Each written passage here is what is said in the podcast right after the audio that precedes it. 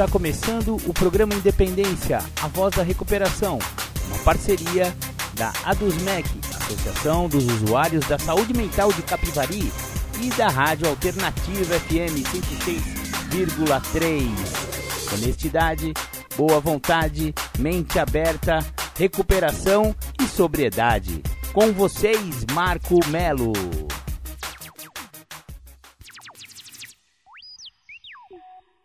Marco Melo sou eu. E sejam todos muito bem-vindos ao programa Independência, exatamente. Hoje, dia 23 de maio de 2021, falaremos bastante a respeito de cocaína e crack. É, essas duas drogas que na verdade trata-se da mesma droga usada de formas diferentes em diferentes apresentações mas tudo deriva do cloridrato de cocaína. Mas logo mais vocês vão ver sobre essas drogas que são a verdadeira pandemia muito antes do coronavírus. É, uma pandemia. Bom, vamos lá, começando o programa Independência, vamos ouvir The Flanders, Um Dia Perfeito. Muito bem, muito bem, você ouviu The Flanders, Um Dia Perfeito. Eu gosto de tocar esse som logo na abertura do programa Independência, porque ele já logo dá um toque para as pessoas que acham que o álcool é uma é uma diversão ou se admitem que é uma droga, pensam que é uma droga leve. No entanto, o álcool é a droga mais pesada que tem. Sabe por quê? Porque estatisticamente o, o álcool sozinho mata muito mais do que todas as outras drogas juntas, tanto as fármaco, as que são compradas na farmácia, quanto as ilícitas que são compradas na biqueira. Então, se você acha que o álcool é uma, uma diversãozinha leve, um negócio que não pega nada, então é melhor você rever seus conceitos e começar a entender mais profundamente como essa droga pode acabar com as famílias e até com a nossa sociedade. Os índices de alcoolismo no Brasil atingem entre 10 e 15% da população. E se você for imaginar uma família básica aí de mãe, pai e dois filhos, cada alcoólatra ou cada alcoólico pode influenciar negativamente, pode atrapalhar a vida de outras três pessoas. Então vamos fazer uma conta bem fácil assim. Vamos, vamos ir pelo número mínimo, né? É um pouco mais, mas eu vou lá pelos 10%. 180 milhões de brasileiros. 10%, 18 milhões de brasileiros. Se você pensar que desses 18 milhões, eles influ você influencia diretamente seu filho, seu outro filho, sua esposa, ou seu filho, seu outro filho, seu marido, ou seu pai, sua mãe e você, e mais um irmão, que é a, é a família básica. Então estamos falando, falando de 18 vezes 4. Calculadora, 18 vezes 4 igual 72 milhões de pessoas. Exatamente esse é o número das pessoas destruídas por causa do alcoolismo. Parece pouco? Agora, você acha que é brincadeira de criança? Então, continue bebendo, continue bebendo e tomara que você não seja é, propenso a desenvolver o alcoolismo, porque se for, você vai fazer parte das 72 milhões de pessoas prejudicadas por essa droga. Ai, vamos lá, continuando aqui com o programa Independência, é que às vezes eu me emociono, eu fico empolgado, porque eu sou um alcoólatra, né? Eu já falei para vocês várias vezes, né? Todos sabem que Marcão arrebentou o pau da, da barraca. É, eu realmente tive problemas com álcool, tive problemas com droga e em, me encontro sóbrio, me encontro limpo, porque eu encontrei a recuperação. Eu consegui me livrar deste mal que estava acabando com a minha vida, eu estava realmente indo para a morte. E é por isso que eu falo com tanta veemência, com tanta emocionalidade, porque eu entendo de frente, eu entendo de perto, eu sei exatamente o que eu estou falando.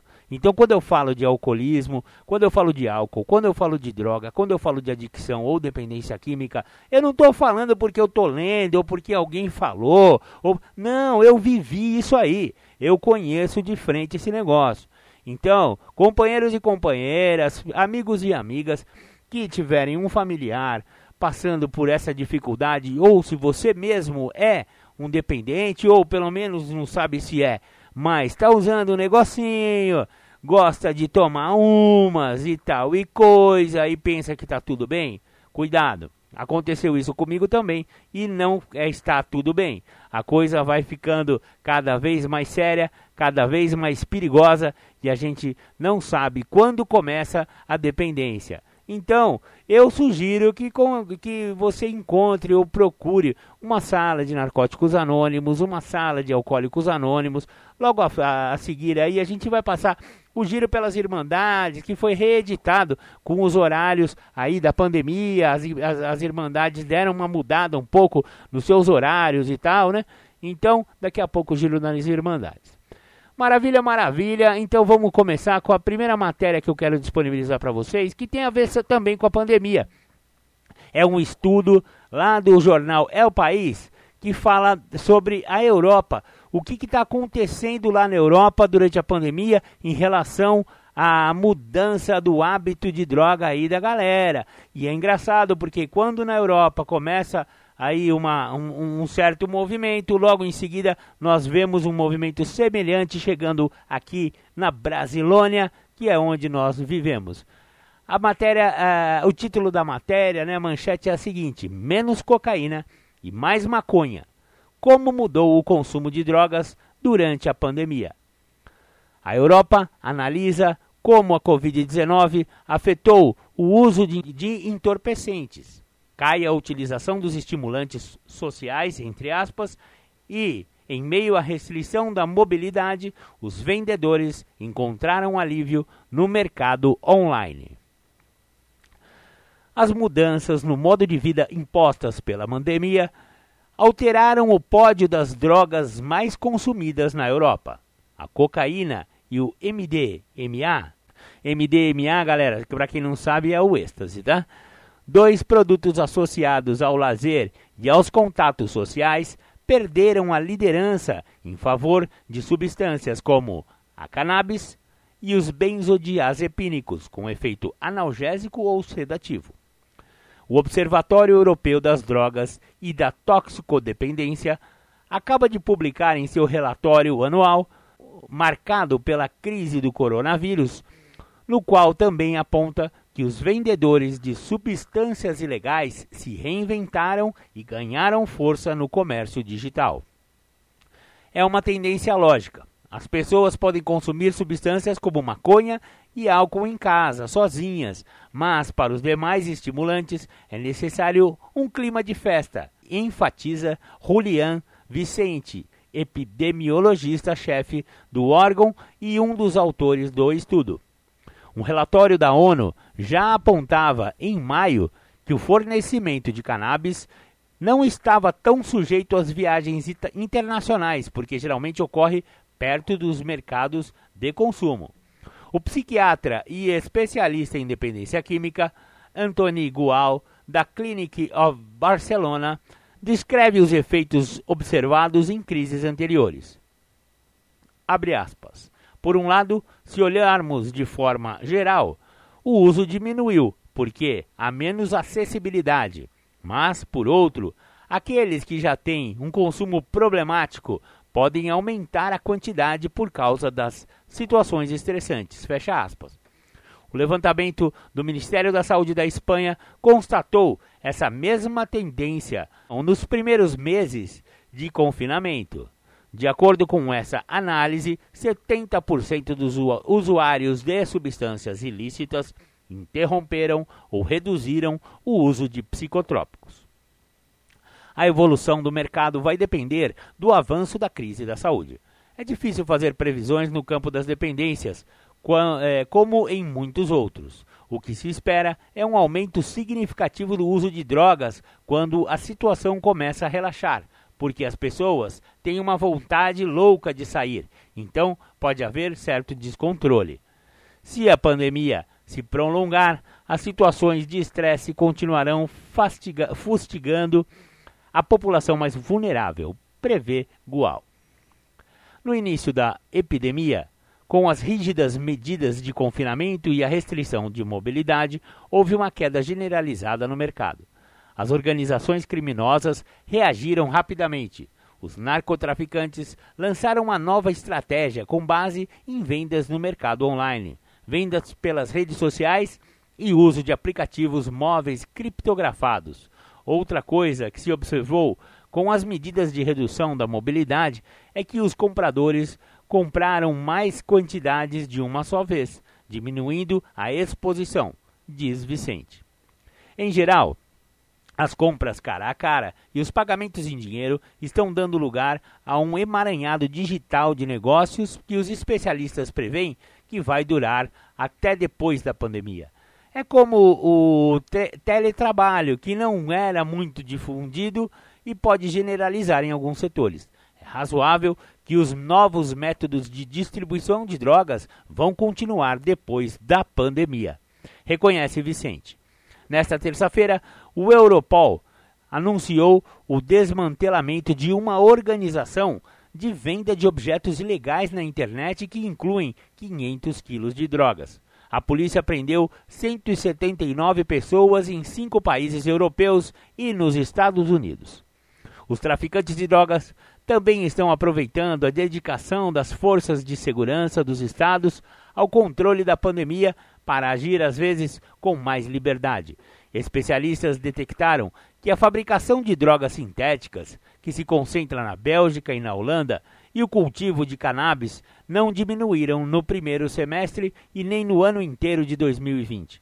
Em relação aos dados da pré-pandemia, o relatório destaca que, na Europa, estão sendo consumidas mais drogas do que antes.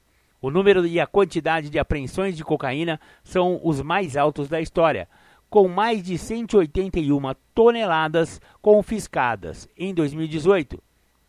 A Espanha, com 48 toneladas, está em segundo lugar, atrás da Bélgica. No total, houve 1,3 milhão de interceptações de drogas em 2018 na Europa, com a cannabis na liderança. A maior parte dessas operações corresponde a pequenas quantidades confiscadas dos próprios usuários. Estima-se que cerca de 96 milhões de pessoas, 29% da população, com idades compreendidas entre 15 e 64 anos na União Europeia, já consumiram drogas ilegais pelo menos uma vez na vida.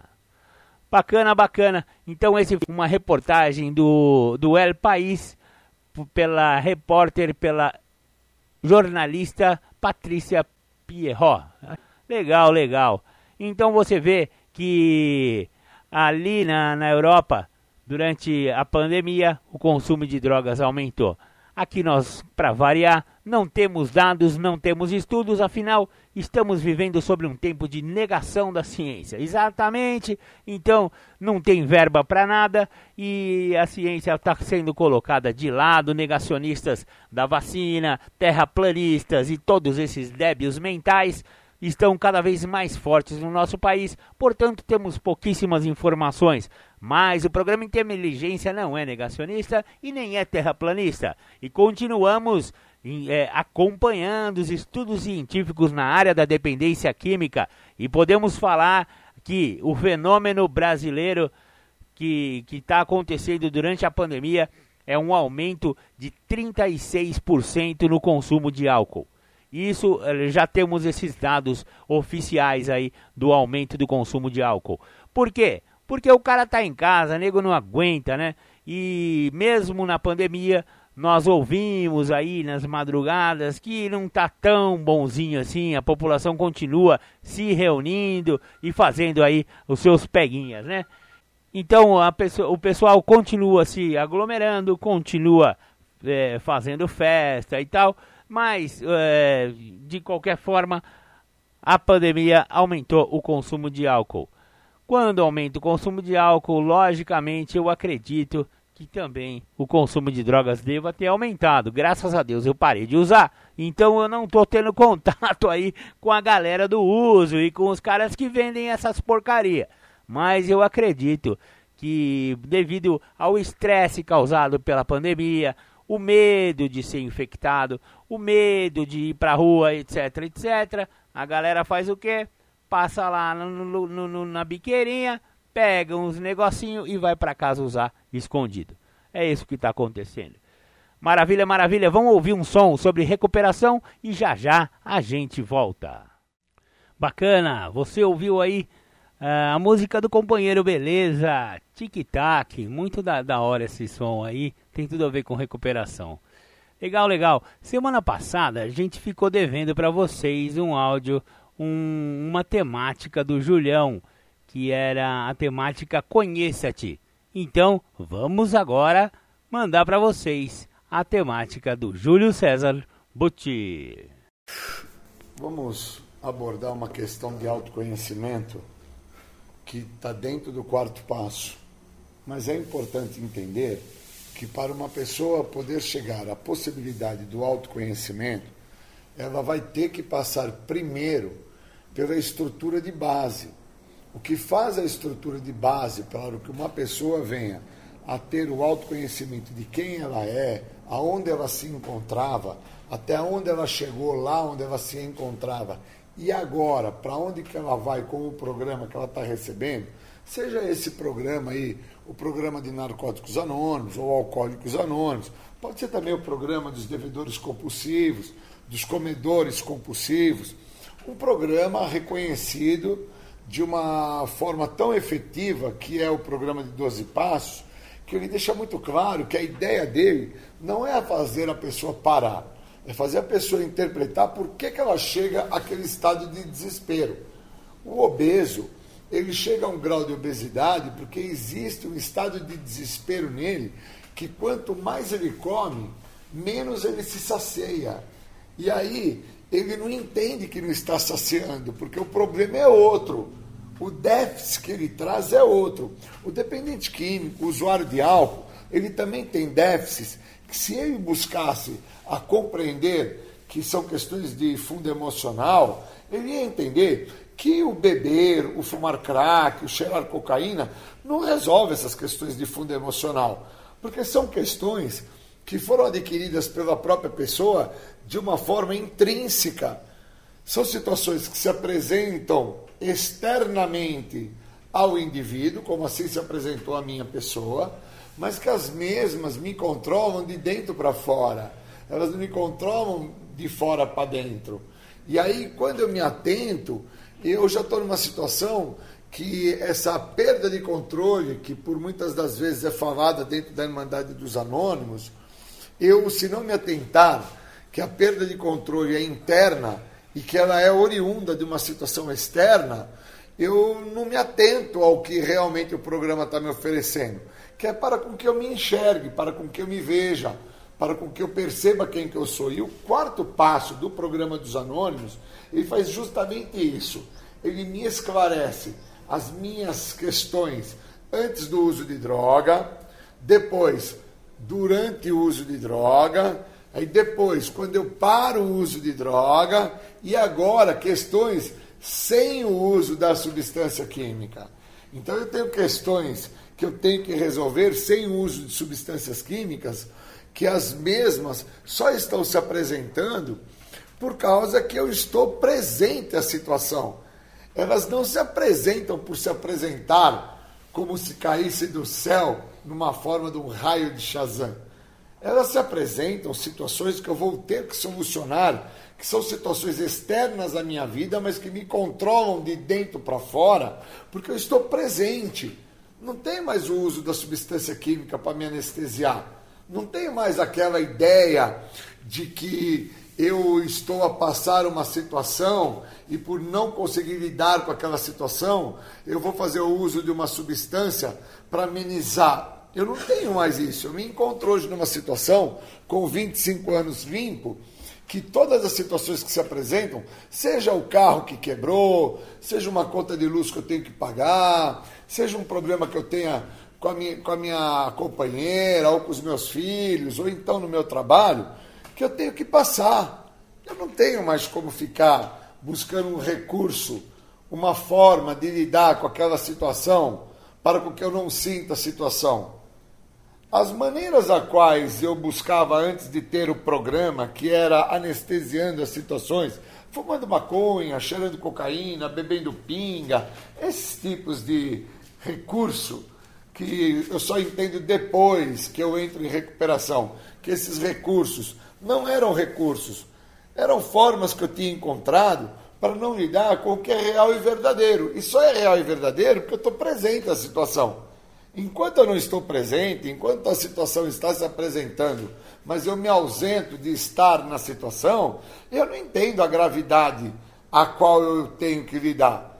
E por muitas das vezes, as situações se apresentam com uma grandiosidade, uma importância que eu também acabo não interpretando que é tão importante de se perceber, de se entender os motivos que aquilo está presente na minha vida e que eu acabo precisando da ajuda de um terceiro.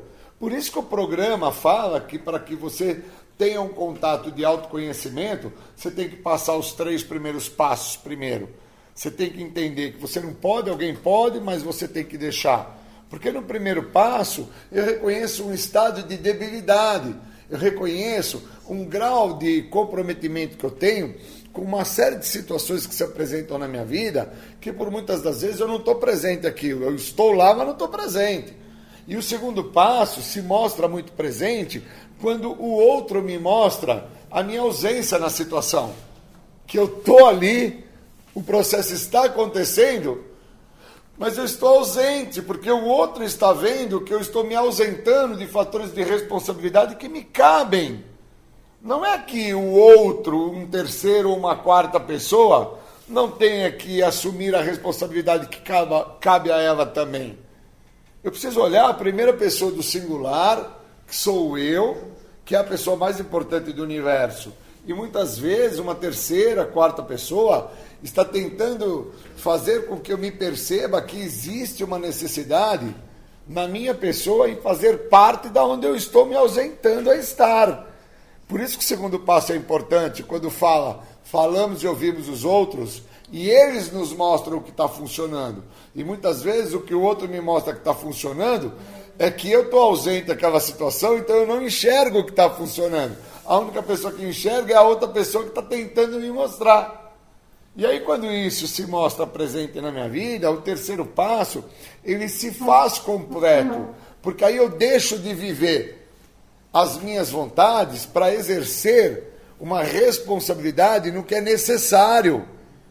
Quando eu consigo interpretar que as minhas melhores ideias, as minhas vontades me levaram até onde eu cheguei, que foi no momento de estado de desespero, por não saber lidar com a situação ou com a circunstância que se apresentava, e aí eu busquei um recurso que foi fumar um baseado, cheirar uma cocaína, fumar uma pedrinha de crack ou beber uma pinga. Quando eu consigo ficar lúcido a esse ponto, eu começo a perceber que a ideia do quarto passo, que está dentro da probabilidade do autoconhecer-me, ela é real. Porque aí eu começo a me conhecer dentro de pontos que eu nem sabia que existiam na minha personalidade. Que dentro das minhas vontades, eu prefiro que as mesmas aconteçam, sejam feitas, para que eu não tenha que assumir os fatores de responsabilidade que vão vir a partir do momento que eu faço a minha vontade.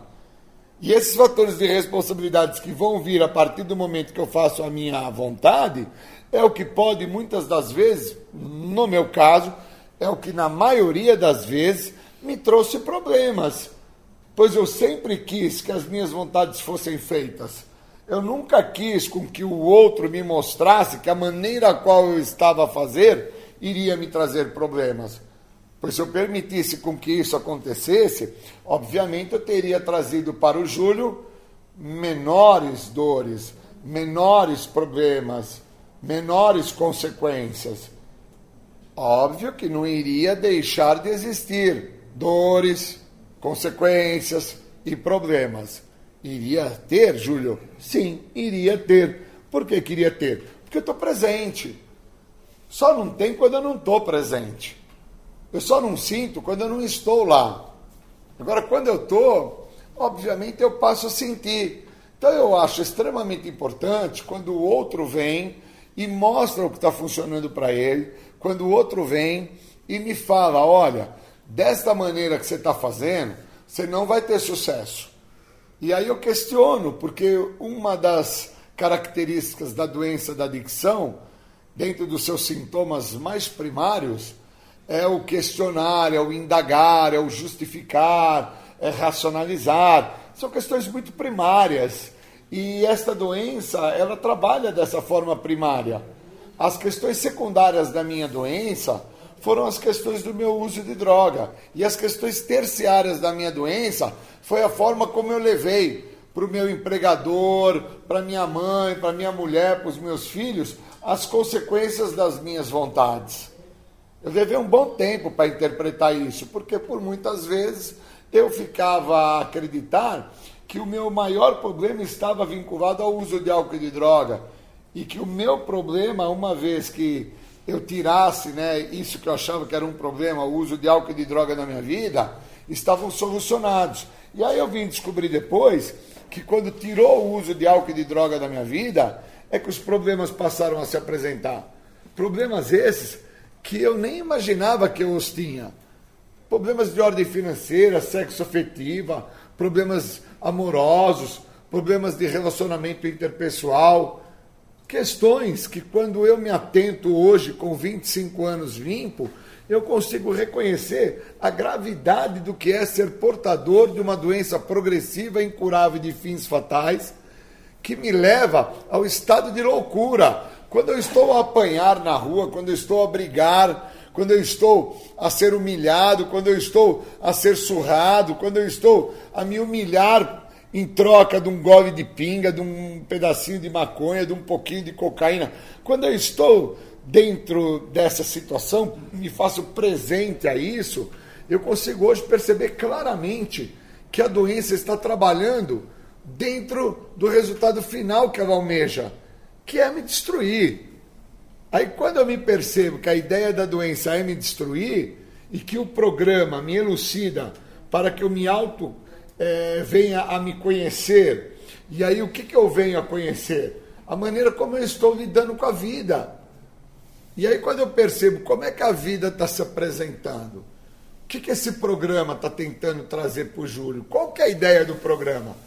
Qual que é o sentido? Qual que é a direção desse programa? Quando eu começo a fazer questionamentos no sentido de buscar me conhecer, me esclarecer, me elucidar, eu começo a perceber que o que esse programa tem a oferecer é muito mais do que fazer com que eu não use mais droga esse programa quer que eu tenha e obtenha uma vida épica, uma vida plena, limpa, uma vida com valores. Essa aquisição de valores eu só tenho se eu viver o que o programa me oferece. Eu não tenho se eu tiver só sem usar álcool e droga.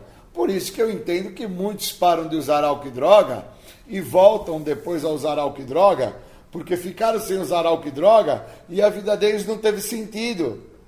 E aí, quando eu encontro com pessoas que se mostram dentro dessas características, eu percebo quanto que eu estou evoluindo através do que o programa me oferece. Porque aí eu entendo por que, que eu não estou a fazer como aquela pessoa a qual acabou por voltar a usar droga. Por que, que eu não fiz é, da maneira que ela fez? Por que, que eu não usei como recurso em relação ao que estava se apresentando a ela, onde ela está presente? Por que, que eu não usei como recurso o uso da substância? Porque eu já me autoconheço e já entendo que o uso da substância não vai mudar em nada. Ao contrário, vai me comprometer, porque uma vez que eu esteja sobre o efeito da substância química, eu perco a relação de consciência com a situação. E eu preciso entender dentro de uma relação no hoje, no agora, que é o que o programa oferece, aonde que eu me encontro? Se eu não entendo aonde que eu me encontro, suponhamos que eu hoje estivesse dentro de um sistema carcerário. Se eu não consigo perceber-me lúcido esclarecido, conhecendo quem eu sou, porque dentro da ideia do oráculo de Delfos, 2.500 anos antes de Cristo, é, na, na Grécia, eles definiam o seguinte: conhece-te a ti mesmo e conhece-te a Deus. Então, se eu estou no sistema carcerário e ali eu não me autoconheço, não me vejo como uma pessoa que sofro da inveja, sofro da ganância, sofro de uma ideia de obtenção, aonde eu quero obter aquilo que não é meu, não importa a forma que eu vou fazer, se eu vou roubar, matar, não me importa. O que importa-me é ter aquilo. E por buscar desta maneira, almejando ter algo, eu acabo chegando ao sistema prisional e não me atentar à forma como eu cheguei ao sistema prisional, aonde eu estiver eu vou passar batido. Então, se no sistema carcerário, que é um espaço de reclusão, que me faz olhar o que é que me fez chegar até aquele ponto, um ponto tão crucial na vida de um ser humano, né? Ele não se atentar, ele não vai se atentar dentro de uma comunidade terapêutica, ele não vai se atentar dentro de um sistema psiquiátrico, ele não vai se atentar dentro é, de um regime hospitalar. Porque dentro de um sistema carcerário que o obriga a ter que lidar com fatores de responsabilidade, de culpa, ele não se percebe, como é que ele vai se perceber dentro de um sistema tão vulnerável para que assim ele não lide com a realidade que se apresenta? Porque se ele está no sistema de uma comunidade terapêutica, de um hospital, ou se ele está dentro de um sistema psiquiátrico, ele vai buscar meios e maneiras, através de uma questão medicamentosa, ou através de uma literatura, ou até mesmo através de uma posição de ausência aonde ele se encontra, para ele não lidar com o que é real e verdadeiro para ele, que é o estado que ele chegou, que é aonde ele está. Ele precisa, no mínimo, fazer parte da onde ele se encontra para que ele possa obter uma resposta e, com isso, se autoconhecer. Por isso que é tão complexo uma pessoa se autoconhecer. Porque ela tem que se dar uma chance, e essa chance não se dá. Porque a pessoa, vamos pensar assim, ela parou só de usar. A chance se dá quando ela então entende quais os motivos que a levam a ter que parar de usar.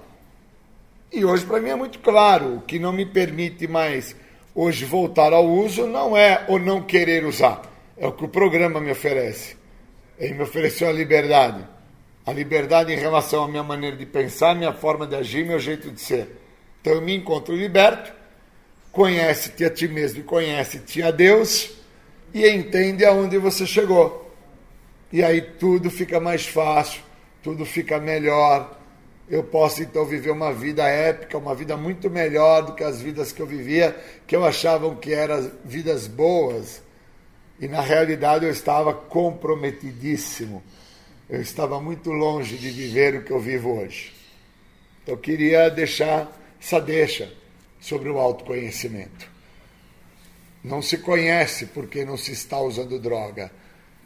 Conheces-te a ti mesmo, conhece-te a Deus quando se é direcionado para isso. E o programa faz muito bem essa função. Te direciona dentro daquilo que você desconhece, que é você mesmo. Obrigado e bons momentos.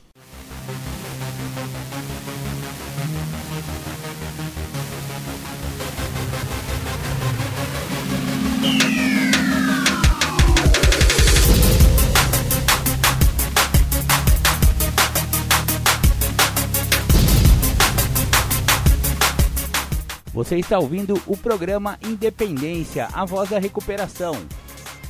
Para participar ou tirar suas dúvidas, ligue 3492 3717 ou então pelo WhatsApp 99650 1063.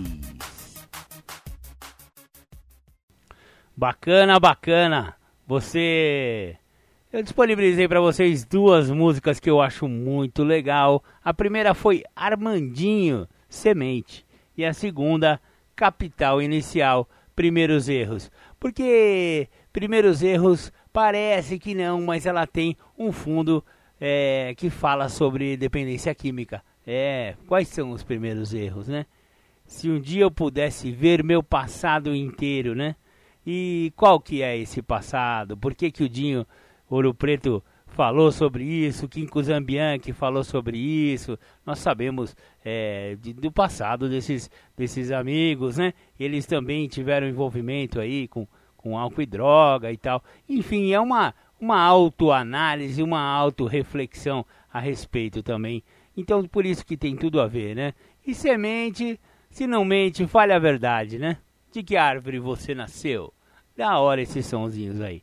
Beleza, beleza? Voltamos então com o programa Independência aqui. Agora vamos voltar para o nosso assunto. Agora eu vou disponibilizar para vocês uma uma matéria, um, um, estudo do CEBRID, Centro Brasileiro de Informações sobre Drogas Psicotrópicas. Esse, o CEBRID é um órgão da Unifesp, Escola Paulista de Medicina. Então, são 22 perguntas que os especialistas respondem. Eu achei muito legal tudo é, a, a, respeito. Hoje o programa Independência está se dedicando mais à cocaína. É. Então, são 22 perguntas a respeito de cocaína. Vamos lá. O que é cocaína? Cocaína é uma substância que estimula fortemente o sistema nervoso central e é extraída de uma planta chamada Erythroxylon coca, ou simplesmente coca. A cocaína, o crack, a pasta de coca, a merla ou mela, a farinha ou pó são todos a mesma coisa? Todos estes nomes indicam diferentes preparações obtidas da planta coca. Portanto, todos estes produtos da coca contêm cocaína. A pasta de coca e a merla são produtos com muitas impurezas e a cocaína que neles existe está sob uma forma que chamamos de base, cocaína básica, insolúvel na água, mas que pode ser fumada.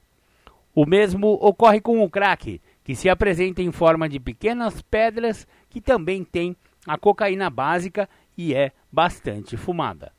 Já a farinha ou o pó é a cocaína sob a forma de um sal, o cloridrato de cocaína, que é solúvel na água. O uso do pó é por aspiração, cafungar ou cheirar, fazendo o pó entrar pelas narinas, ou por injeção endovenosa, injetar pelos canos ou tomar um baque, como diria na gíria da galera que usa.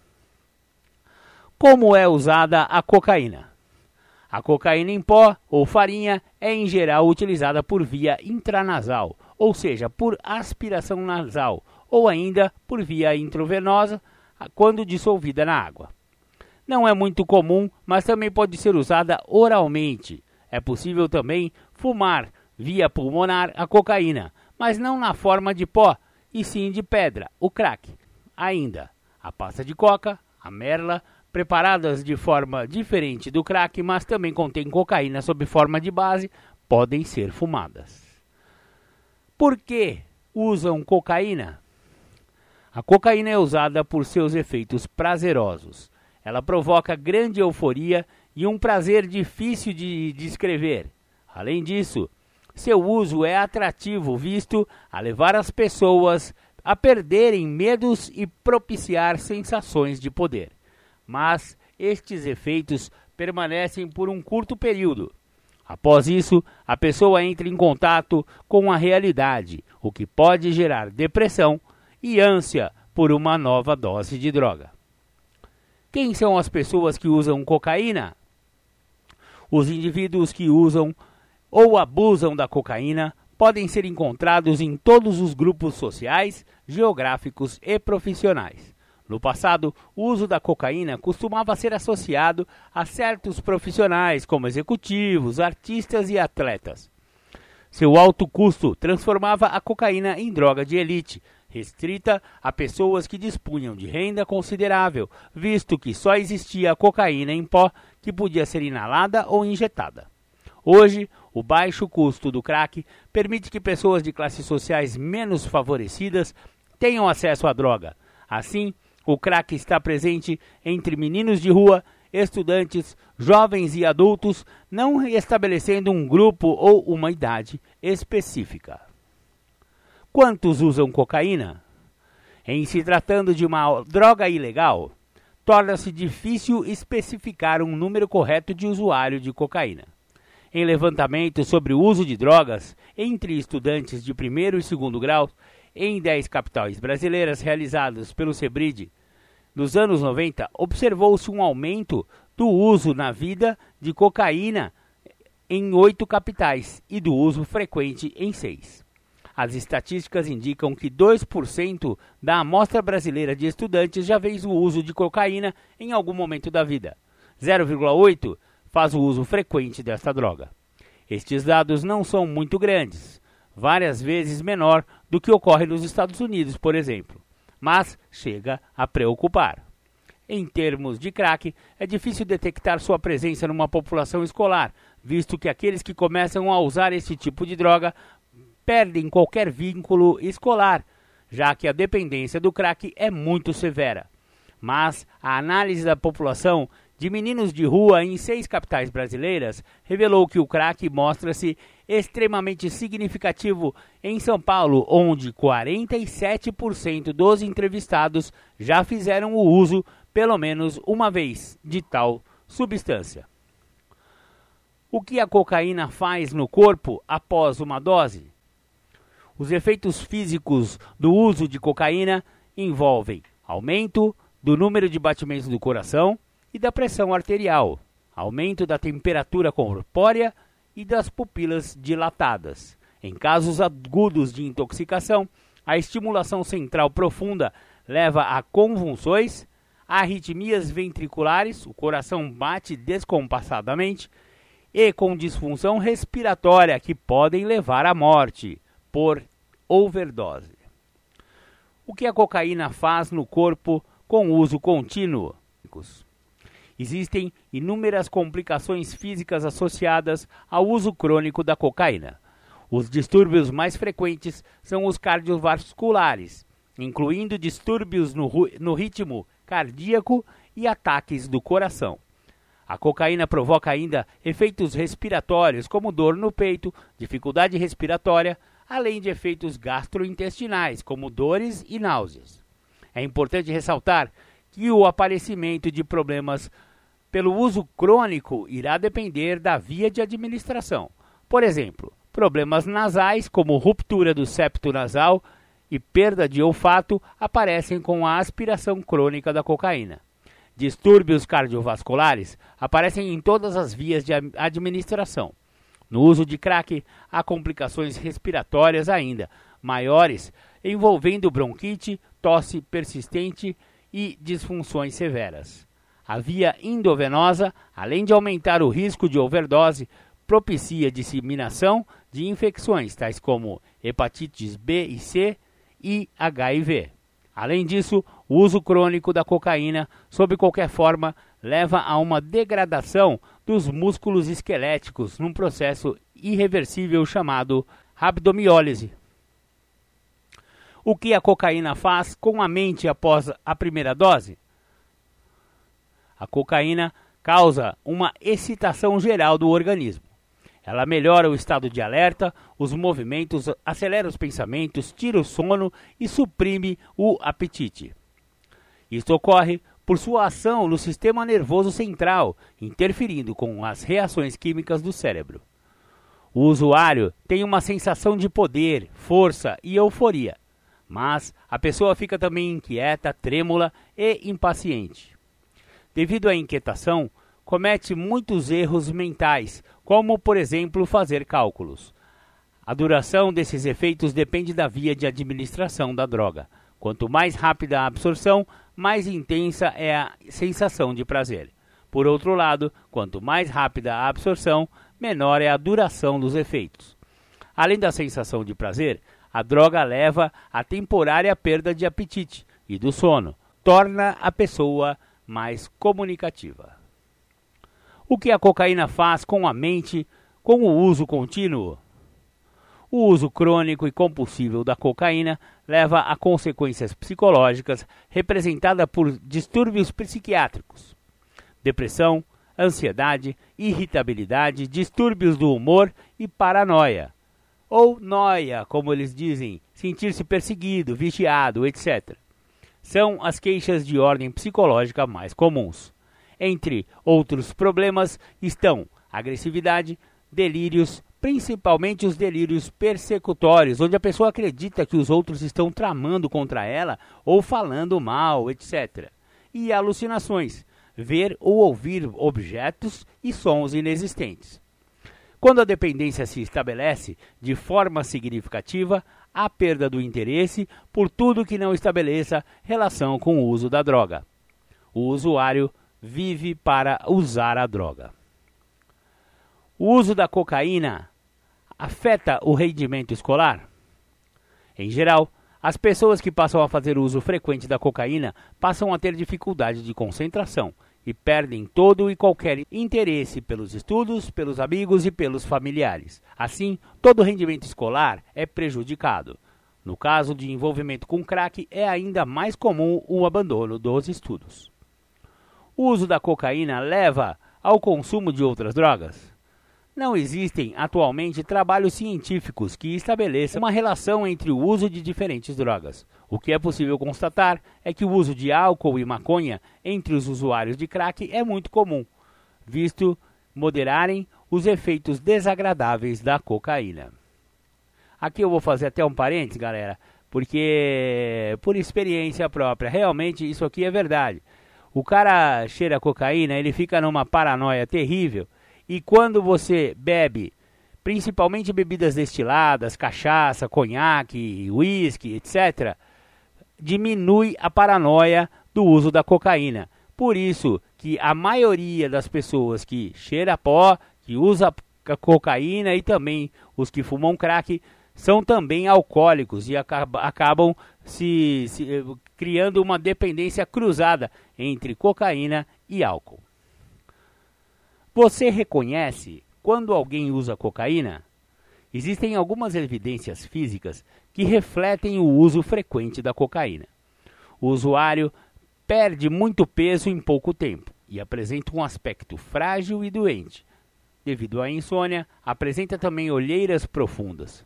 Além disso, é possível identificar alguns sinais sutis, como boca seca, dilatação das pupilas, olhar perdido, alucinações, narinas irritadas, no caso da aspiração, ou queimaduras nos lábios, na língua e no rosto pela proximidade da chama do cachimbo para o crack.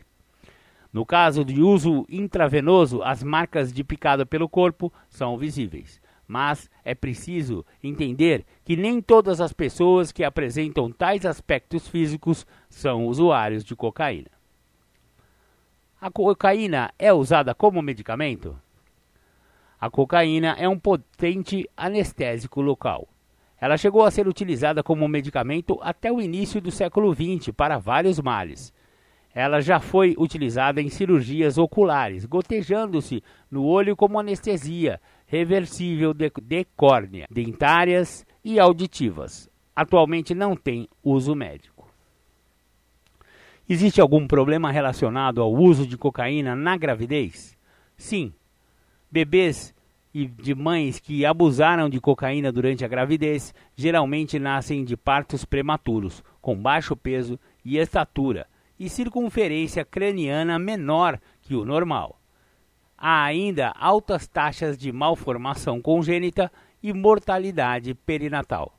Há também evidências que crianças que receberam cocaína através das mães, quando ainda estavam no útero das mesmas, podem ter queda no rendimento escolar quando maiores, envolvendo distração e dificuldades de concentração.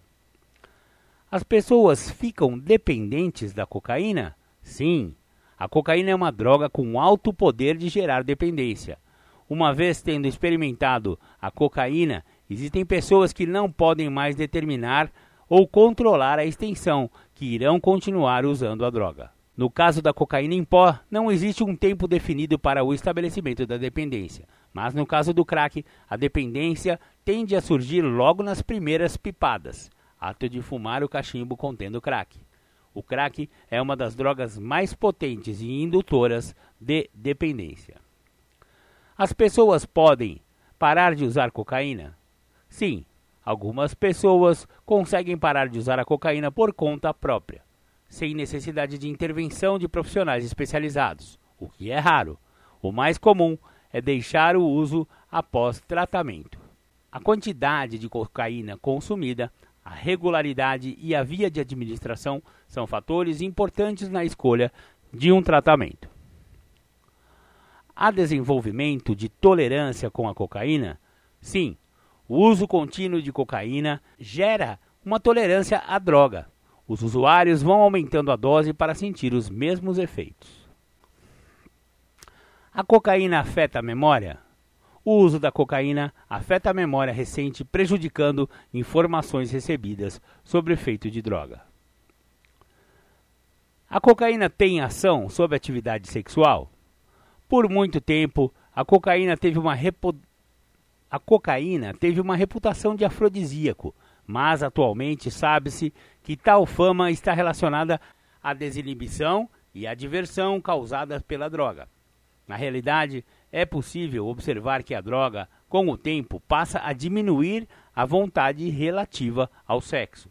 A perda do impulso sexual e a incapacidade de se relacionar sexualmente são as principais queixas dos usuários frequentes de cocaína. Com o crack, isso ocorre com praticamente todos os que usam. Muito bem, muito bem. Então, esse, essas foram as 22 perguntas respondidas pelo Sebride, Centro Brasileiro de Informações sobre Drogas Psicotrópicas. Agora vamos para os nossos apoios culturais. Já já a gente volta.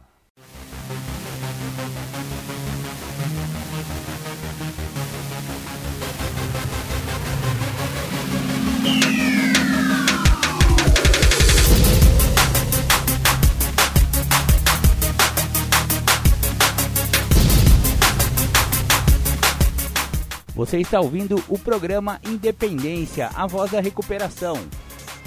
Para participar ou tirar suas dúvidas, ligue 3492 3717 ou então pelo WhatsApp 99650 1063. Legal, legal. Após os nossos apoios culturais, voltamos aqui com o programa Independência. Bacana.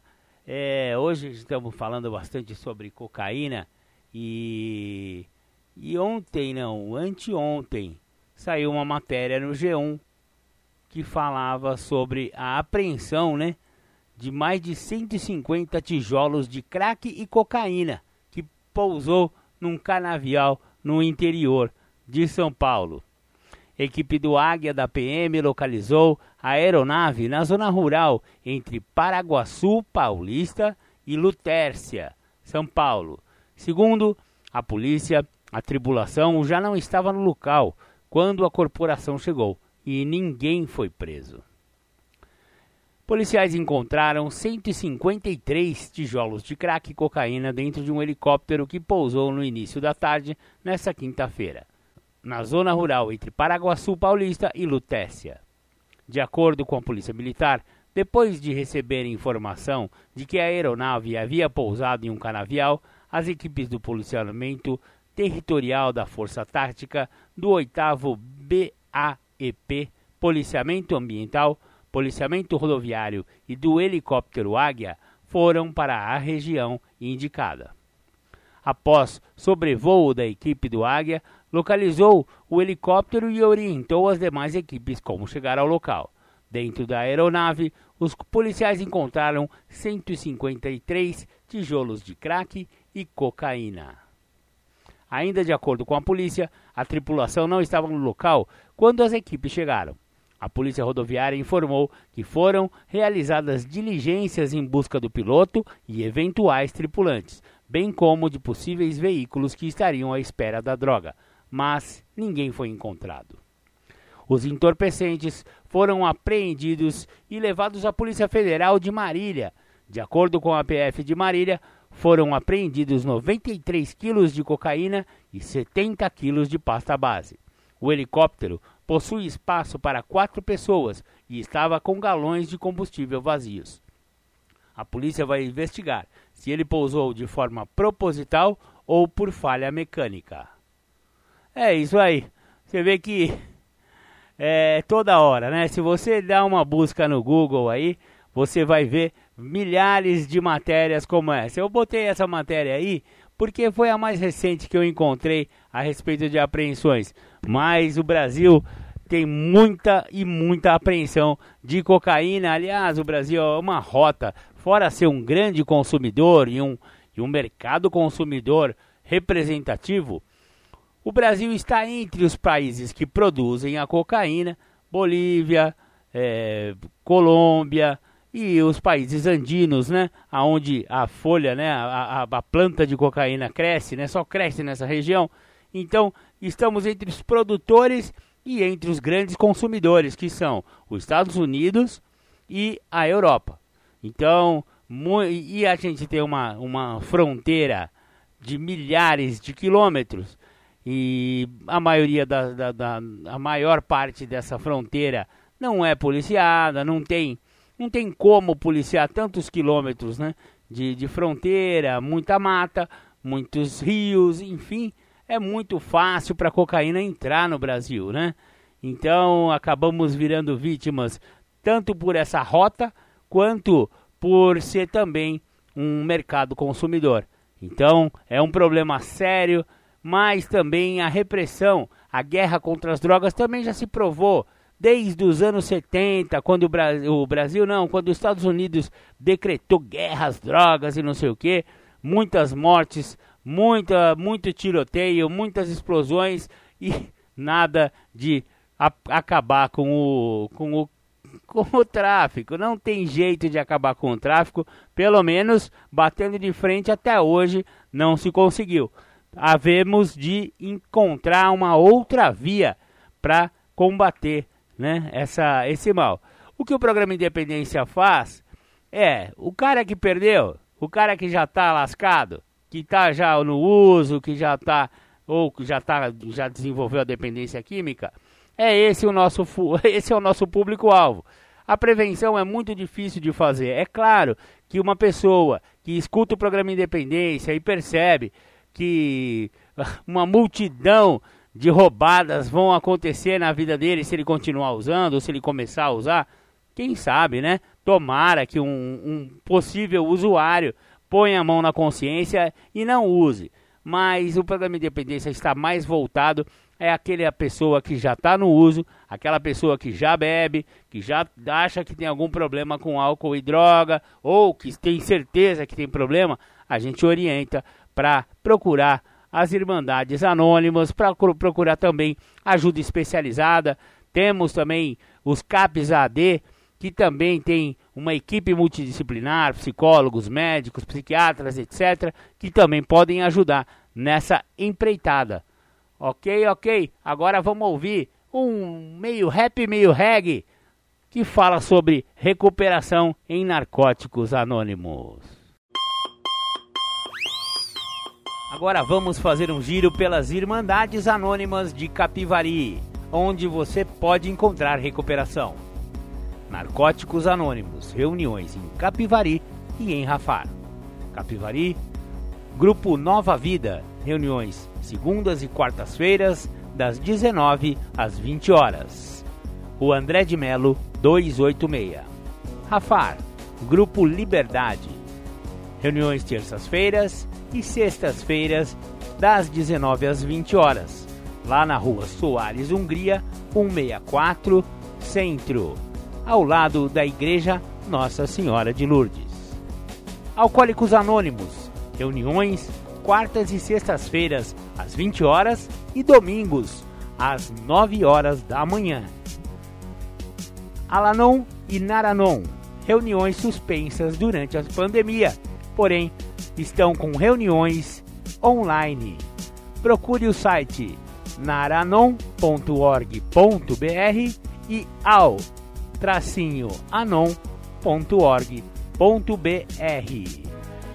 Neuróticos Anônimos. Reuniões toda terça-feira às 20 horas lá na rua André de Melo 286. Legal, você ouviu aí o giro pelas Irmandades, onde a gente fica sabendo de todas as reuniões aqui da cidade de Capivari e Rafar. Então, se você acha que tem problemas com álcool ou drogas, siga aí as dicas, as sugestões das Irmandades Anônimas e vá numa reunião sem preconceito. Você vai ser bem recebido, vai tomar o melhor café do mundo e pode ser que você se identifique com os companheiros lá. Não, não se acanhe e não pense que é vergonha você pedir ajuda. Vergonha você ficar sofrendo aí sozinho. Maravilha, maravilha. Agora eu vou mostrar para vocês uma, uma matéria lá do site do meu amigo Cristian Fernandes para entender.com.br que é sobre dependência química. Estamos falando hoje sobre o uso de crack e o perigo do crack. E essa matéria fala assim, ó, das folhas às pedras, os perigos da cocaína e do crack. A cocaína, sempre associada a astros da música, celebridades do cinema, modelos e até já vendeu imagem de glamour. Mas não há como ignorar que a cocaína e o crack, seu derivado, são responsáveis por cenas das mais degradantes do ser humano. O consumo da droga nos Estados Unidos era comum, era tão comum que anúncios de itens utilizados para o consumo da cocaína eram impressos em revistas e jornais.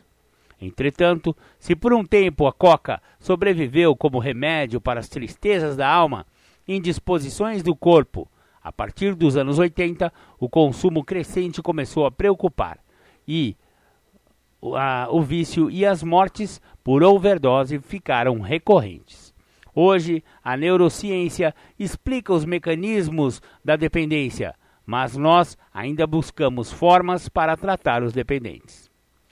No programa Café Filosófico, uma parceria da TV Cultura com o Instituto CPFL, o neuropsicólogo Paulo Cunha fala do crescimento do uso do crack e da cocaína e das alternativas de tratamento dos usuários. Então, agora vocês vão ouvir essa entrevista, essa fala do neuropsicólogo Paulo Cunha. A cocaína, sempre associada a astros da música, celebridades do cinema, modelos, até já vendeu imagem de glamour. Mas não há como ignorar que a cocaína e o crack, seu derivado, são responsáveis por cenas das mais degradantes do ser humano. Enquanto o mundo discute descriminalização das drogas, o governo e a sociedade lidam com epidemias de usuários. No Café Filosófico de hoje, o neuropsicólogo Paulo Cunha fala do crescimento do uso do crack e da cocaína e quais são as alternativas de tratamento para os usuários. Se a gente olhar para os dados, por exemplo, que a gente tem hoje em dia, dados científicos e dados de prevalência, assim, para ter uma noção de como está o ambiente da droga hoje em dia no mundo, é, os dados das Nações Unidas, gente tem um relatório oficial sobre isso, mostra que existem 20 milhões de usuários de cocaína e crack no mundo. 20 milhões. É um dado que mostra uma estimativa alarmante. Né? 20 é, milhões pode parecer um número meio que abstrato, a gente sabe que é um número alto, mas para a gente ter uma ideia disso, equivale praticamente à região metropolitana de São Paulo inteira. O escritor Baudelaire relatou em sua obra a experiência que teve com as drogas que experimentou, tentando compreender a nossa necessidade de buscar o entorpecimento.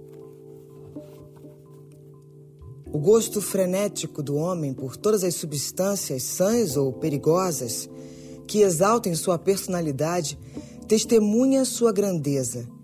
Ele aspira sempre a reavivar sua esperança e a elevar-se ao infinito. O bom senso nos diz que as coisas da terra não existem inteiramente e que a verdadeira realidade só é encontrada nos sonhos. Tanto quanto de uma droga perigosa, o ser humano goza do privilégio de poder tirar novos e sutis prazeres da dor, da catástrofe e da fatalidade. Aquele que recorre a um veneno para pensar, em breve não poderá pensar sem veneno. Dá para imaginar o destino horrível de um homem cuja imaginação paralisada não funciona mais sem o rachixe ou o ópio? Vocês imaginam 20 milhões de pessoas, usuários de cocaína, seriam necessários cerca de 66,6 mil voos para levar essas pessoas para o mundo todo e distribuir ao redor de todos os continentes.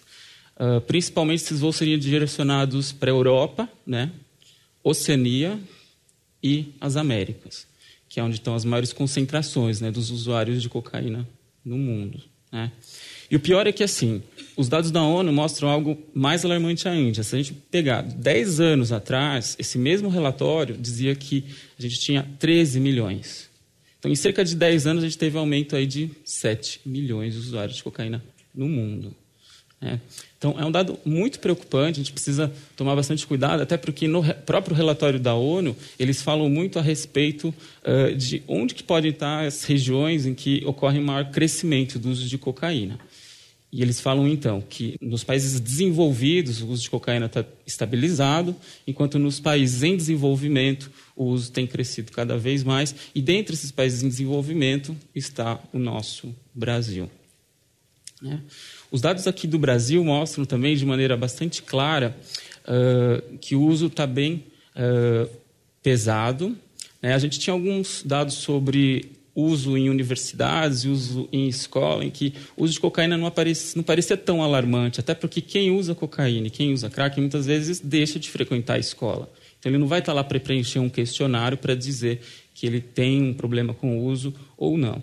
Mas tem alguns dados aí mais recentes, né, de um levantamento feito pela Unifesp, chamado LENAD, que mostra que o Brasil é o segundo maior consumidor de cocaína no mundo. O segundo maior consumidor de cocaína no mundo. Só perde para os Estados Unidos. Agora, faz pouco tempo, uh, teve a divulgação de dados do INSS a respeito do crescimento de uso de cocaína no Brasil. E é, são dados muito interessantes que mostram exatamente o problema de quem para, de, por exemplo, de trabalhar. Porque eles viram que nos últimos quatro anos a gente teve um aumento de 84,6% de pedidos de afastamento do trabalho por conta do uso de cocaína. Em quatro anos. Né, é muita coisa. Né? Isso está cada vez maior, tá? Um problema muito sério. Inclusive, o INSS gastou cerca de 206 milhões de reais né, nesse período de, dos quatro anos.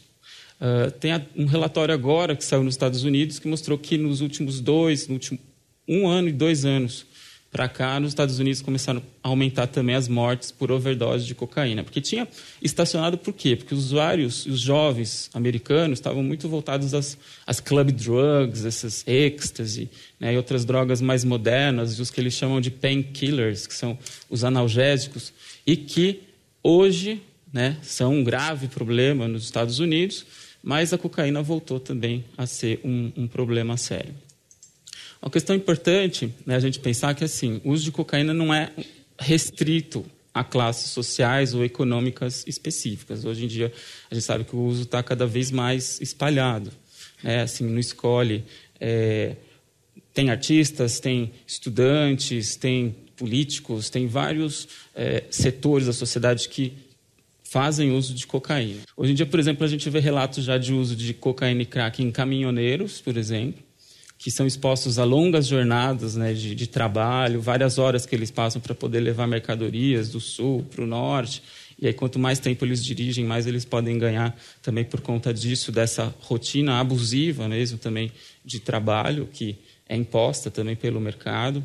A gente tem relatos hoje também de cortadores de cana, né, que fazem uso de cocaína e crack para eles terem mais energia, porque hoje eles competem com as máquinas, né? Para cortar as canas, eles precisam também ter energia e ter rapidez para poder também ter um desempenho.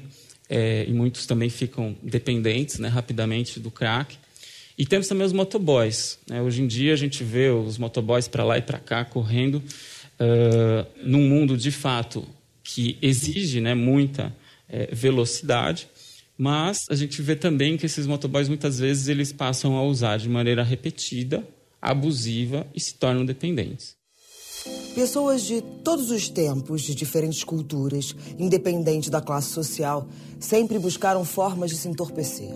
À procura de alívio, êxtase ou sanar o vazio existencial, muitos tiveram sua morte provocada por uso de alucinógeno, estimulantes ou calmantes.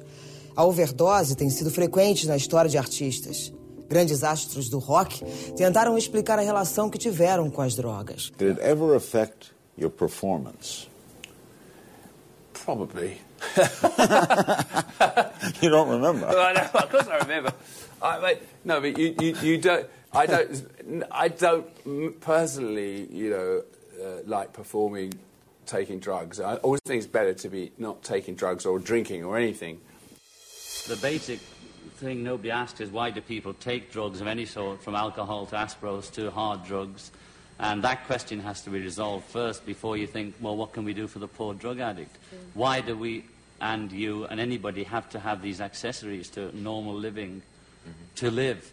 I mean, is there something wrong with society that's making us so pressurized that we cannot live in it without guarding ourselves against it? Mm. So it's that basic, the More problem. communication. I think if people are allowed to be a bit more free and express themselves, they wouldn't have to inhibit themselves by taking drugs to not be hurt. People take drugs and drink so they don't feel what's going on around them. Uma música que foi lançada nos anos 70 e que faz sucesso até hoje fala da atração pela cocaína.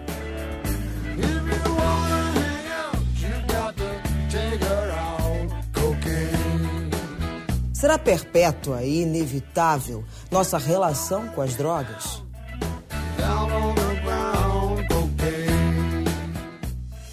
Um fato importante também a ser mencionado é que o perigo da cocaína é um pouco sorrateiro, vamos dizer assim, né? Porque a cocaína é uma droga que não causa efeitos tão claros, né? Pelo menos fisicamente ou aparentemente, assim, como no caso, por exemplo, do álcool, né? O álcool é uma droga que a pessoa bebe depois de uma quarta, quinta dose já começa a falar mole, fica desinibido, né? A coordenação motora também fica rebaixada. Maconha é uma droga também que é muito fácil, né, de perceber. A pessoa fica ri, né, de qualquer coisa, come demais, é o que eles chamam de larica, né? Come sem parar. A fome parece que tem um vazio, né, na barriga. Já na cocaína não, a pessoa fica é, pasma, ela fica mais alerta, fica mais falante.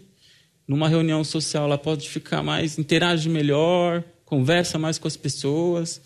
Alguns começam a produzir mais o trabalho, começam até passar às vezes passa a noite estudando, né? Às vezes com o uso da cocaína inicialmente, porque aos poucos ela vai né, conquistando o cérebro da pessoa, né, pouquinho em pouquinho, até que ela sequestra totalmente o cérebro da pessoa e aí vem a fase de fato prejudicial. O filme O Lobo de Wall Street mostra o cenário voraz da Bolsa de Valores nos anos 80 e 90.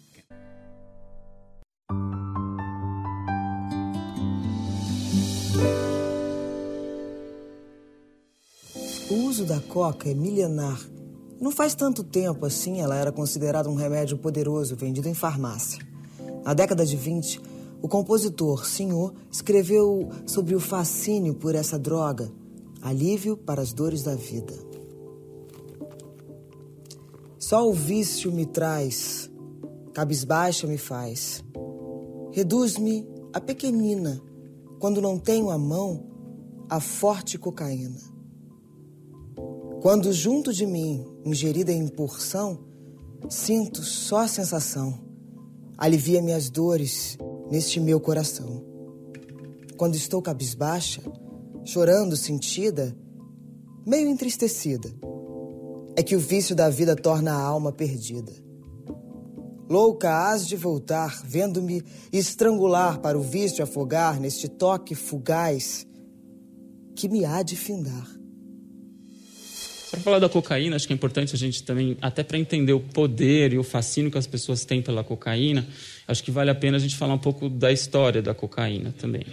A cocaína, ela é o princípio ativo da planta que a gente chama que é a eritroxilon coca, que é das regiões andinas, Peru, Bolívia. E o uso dessa planta é um uso milenar, né? milhares de anos, os povos dessas regiões já usavam a folha de coca né, como algo adaptado à cultura e adaptado às necessidades da população. Né.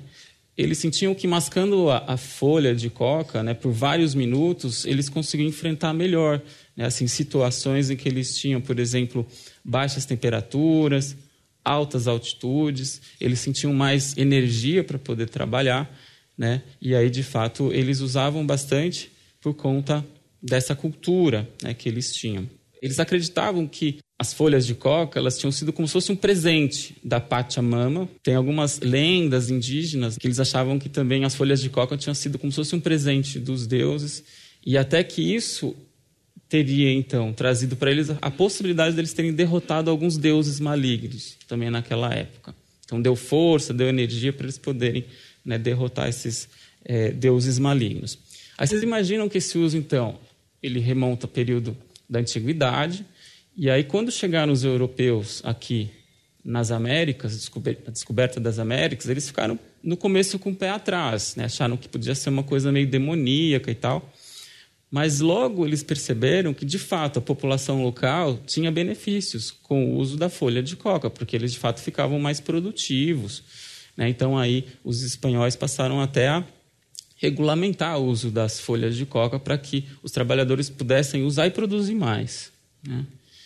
E os europeus ficaram tão fascinados com esse poder dessas folhas aí enigmáticas que eles queriam também levar para a Europa. Só que a frustração deles era muito grande, porque eles levavam nos navios, que demoravam dias ou meses para chegar na Europa, e as folhas já estavam secas. E o princípio ativo já não fazia nenhum efeito. Né? Então, dessa época do descobrimento até mais ou menos 1859, que aí foi quando o, o alemão Albert Neyman descobriu o que, que tinha naquela planta, aí o negócio mudou de figura. Por quê? Porque se na planta você vai encontrar cerca de meio a 1% de cocaína, e por isso a pessoa precisa mascar muita folha, muitas folhas durante muito tempo para obter alguns efeitos leves né, da cocaína. Vocês imaginam a cocaína em si, 100% de pureza, o efeito que traz, o efeito que, uh, além dessas questões que eu falei para vocês, de aumento da temperatura corporal e da, diminuir o cansaço e tal, aí começaram também a aparecer mais as propriedades psicoativas, a euforia, a pessoa ficar mais alerta ainda, né? E o prazer intenso também que a, a droga então passou a trazer nesse grau de pureza depois da, da descoberta. A folha de coca é usada há milênios pelos povos nativos da América do Sul. Os andinos usavam a planta para conseguir trabalhar em altas altitudes. No entanto, a absorção do seu princípio ativo pelo chá ou mascando-se as folhas é muito baixa. Mas após ter sido feita a manipulação da planta na Europa e o seu princípio ativo isolado, potencializando os efeitos de sua absorção, a cocaína passou a ser comercializada livremente por laboratórios farmacêuticos em sua versão pó. Propagandas vendiam que a cocaína tornava os homens mais corajosos e enchiam as damas de vivacidade e charme. E ela se popularizou tanto que o Papa Leão XIII fez campanha do vinho Mariane, feito à base de cocaína. Bom, a Europa, ela ficou fascinada com essa droga. É. A cocaína, ela se espalhou como se fosse um rastro de pólvora que você acende. A Europa inteira passou a usar. Reis, o Papa da época usava, tem inclusive propagandas né, dele, da foto dele, fazendo propaganda disso pastilhas infantis, por exemplo, para curar dor de dente, né? Eles vendiam porque de fato ela tem uma propriedade anestésica, exatamente. E também um vinho que eles criaram na época, chamado vinho Mariani, que misturava o álcool né, com a cocaína, que virou de fato uma febre. Né? Uh, teve uma marca também de refrigerantes, uma marca famosa que foi criada nessa época e que tinha no início a cocaína também como um dos componentes, hoje já não tem mais. E também um laboratório famoso passou a distribuir cocaína para os vários médicos nas várias universidades. Para quê? Porque eles precisavam estudar o que, que era né, aquela droga. E a gente não tinha ainda nenhuma informação científica né, sobre isso. Nessa época em que a cocaína era vista como medicamento e não se pensava no seu potencial destrutivo, até Sigmund Freud chegou a experimentá-la e receitá-la. A coca é um estimulante muito mais potente e muito menos prejudicial do que o álcool. Eu diria que o uso da coca é decididamente indicado em casos de fraqueza digestiva atônica e nos chamados distúrbios nervosos estomacais. Nestes casos, é possível obter não apenas alívio dos sintomas, mas uma melhora duradoura. Parece provável que o uso prolongado, porém moderado, da coca não seja prejudicial ao corpo.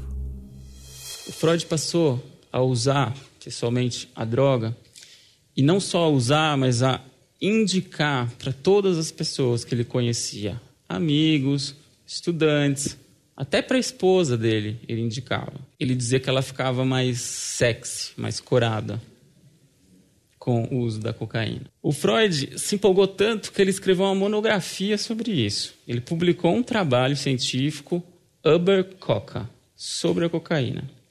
Esse trabalho ressaltava todas as propriedades que eles consideravam positivas da, da droga na época e que seria uma cura para todos os males, que hoje a gente estuda em psicologia, em psiquiatria, todo o manual de psiquiatria, Freud dizia que a cocaína curava. Ansiedade, depressão, neurastenia, tudo, tudo. Isso ele escreveu, publicou. E é importante que a gente saiba que ele estava de fato num contexto em que o uso de cocaína era muito aceito, muito amplo, né? então não dá para crucificá-lo, porque ele de fato estava num momento é, um contexto em que isso tudo acontecia, e ele ávido né, por sucesso, por fama, querendo também sustento né, da família, ele se empolgou, mas se empolgou demais. Porque o Freud trabalhava em laboratório, não sei se todo mundo sabe. Ele trabalhava com um amigo, era um pouco mais velho que ele, chamado Ernst von Flesch, e esse Dr. Ernest trabalhava muito analisando é, potenciais de ação dos neurônios. Por exemplo, como que se dá a comunicação é, entre o que você sente na pele até o cérebro. E esse Dr. Ernest trabalhava dissecando cadáveres. Nessa época, de fato, a pesquisa nessa área estava muito forte. E o Dr. Ernest fazia, ele realizava vários trabalhos científicos importantes. Só que numa das situações em que ele estava dissecando um cadáver, o Dr. Ernest cortou o polegar aqui do dedo. Esse corte poderia parecer um corte normal, só que esse corte infeccionou. Infeccionou tanto que aí ele correu o risco de ter uma infecção generalizada. E ele foi obrigado a amputar o dedo. Mas depois de algum tempo, ele passou a sentir fortes dores em decorrência da amputação. Essas fortes dores eram incontroláveis e insuportáveis. O Ernest chegava a pensar a se matar, em se matar. Ele pensava em se matar porque ele não aguentava tolerar aquelas dores. E o que, que ele começou a fazer? Fazer uso de morfina. A morfina ela é muito utilizada, é um analgésico poderosíssimo, derivado da heroína. Ainda é usado na medicina, só que o Dr. Ernst ficou dependente da morfina depois de um tempo. Porque ele precisava usar bastante, cada vez mais, e aí ficou dependendo da morfina. O que, que aconteceu? O Freud, amigo dele, tinha escrito a monografia, tinha estudado tudo, ele prescreveu a cocaína para o Dr. Ernst. Ele falou: não, aqui você vai poder ter a cura da dependência da morfina com a cocaína. De fato, Ernst começou a usar a cocaína na forma de injeções subcutâneas para alívio da dor, e progressivamente ele foi aumentando a dose, aumentando, aumentando, porque aí para aliviar a dor ele precisava de uma dose dupla, depois tripla. Aí ele começou a sentir um barato, ele começou a sentir prazer também. Lógico, porque dá, dá, dá prazer, a droga dá muito prazer, que vira depois uma angústia, e vira depois uma depressão, e foi o que aconteceu com ele. Ele passou, depois de altas doses, esse fenômeno a gente chama de tolerância, quando você precisa de quantidades cada vez maiores da droga para obter o mesmo efeito. Só que chega um momento que esse mesmo efeito você nunca mais tem. E aí você passa só a usar a droga para retirar aquele efeito negativo que você tem. Então ela não dá mais prazer, ela passa só a aliviar o desprazer de ficar sem a droga, que é a abstinência que a gente fala. Dr. Ernest entrou em quadros de abstinência terríveis, quadros de delírios, alucinações, que ele via coisas, cobras andando pelo corpo. E aí vocês imaginem o grande amigo dele, Freud, como ele deve ter ficado do lado. Porque aí ele não tinha mais tratamento para prescrever para o amigo. Não tinha mais o que fazer. E, de fato, o Dr. Ernst, ele acabou falecendo aos seus 45 anos de idade. Bom, a culpa do Freud foi tamanha que ele pegou a monografia dele, refez, ele retirou todos os pontos que ele falava de maneira positiva da cocaína, ele fez uma revisão da monografia dele para poder então tentar, entre aspas, reparar essa culpa. Né? Alguns biógrafos, inclusive, é, falam que a culpa foi tão grande que, a partir daí, ele passou a querer inventar coisas, inventar métodos que não utilizassem nada de medicação, nenhuma medicação. Foi então que ele criou a psicanálise. De fato, a psicanálise é um método totalmente baseado na conversa, na terapia, o método da associação livre, fale o que vier à sua mente.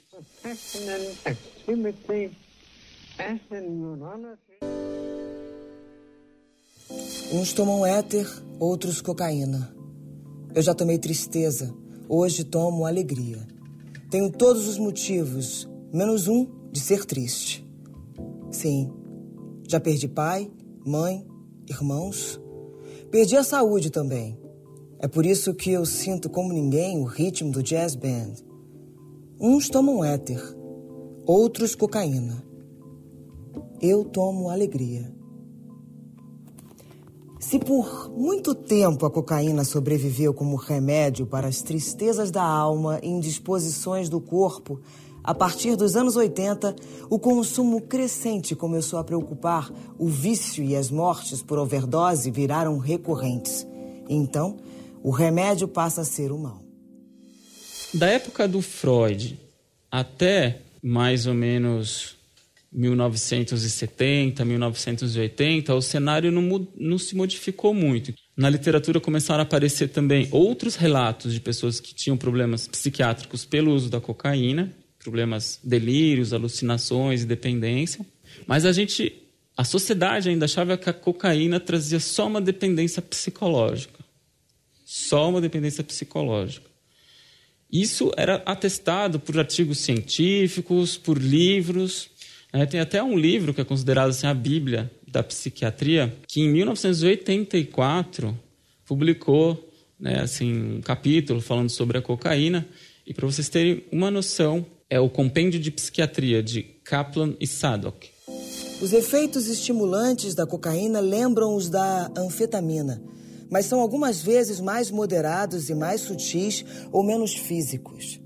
Os efeitos duram apenas uma hora, ao contrário das muitas horas de duração dos efeitos das anfetaminas. A cocaína aumenta a energia e a confiança e pode provocar irritabilidade e paranoia. Se for usada de duas a três vezes por semana, a cocaína não provoca sérios problemas. Isso em 1984. Não é 884. 984. 30 anos. Bom, vocês podem imaginar então o que, que isso trouxe para o mundo, né? Assim, o consumo de cocaína cresceu de maneira avassaladora em várias áreas, em várias classes sociais. Uh, existem filmes que mostram esse crescimento do uso da cocaína em São Paulo, no Rio de Janeiro. Uh, o filme Meu Nome Não É Johnny,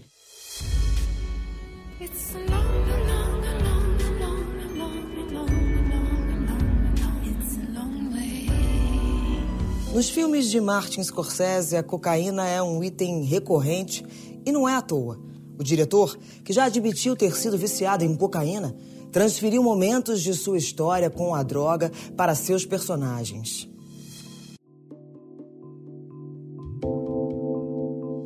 E nessa época, mais ou menos ali na década de 80, que lá no gueto, nos guetos né, dos Estados Unidos, em Nova York, em Los Angeles, apareceu então o crack.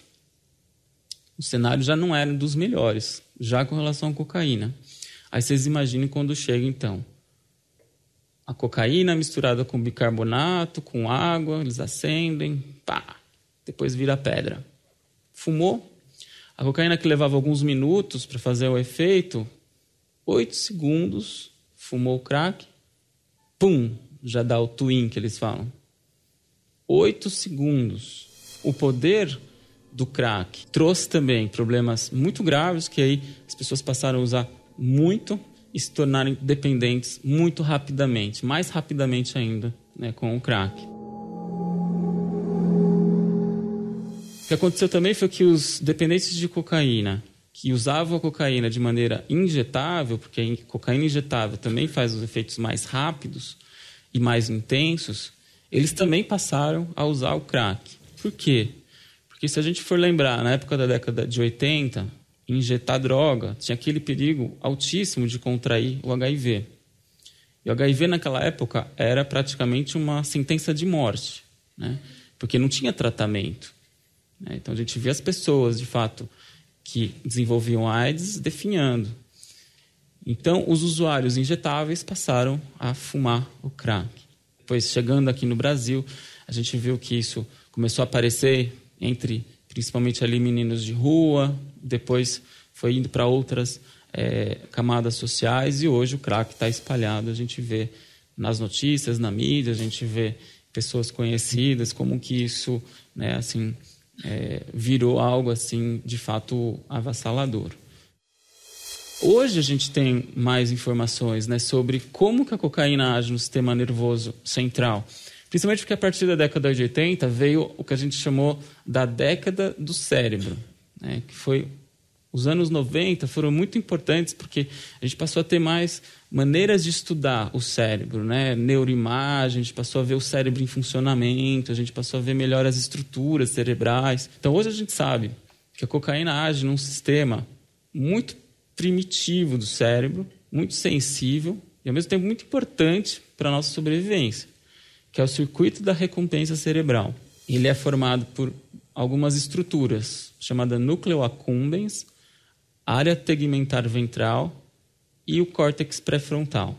Essa rede de neurônios são neurônios conectados uns nos outros, tá? E que vão mandando informações de uns para os outros até o córtex pré-frontal, até lá em cima.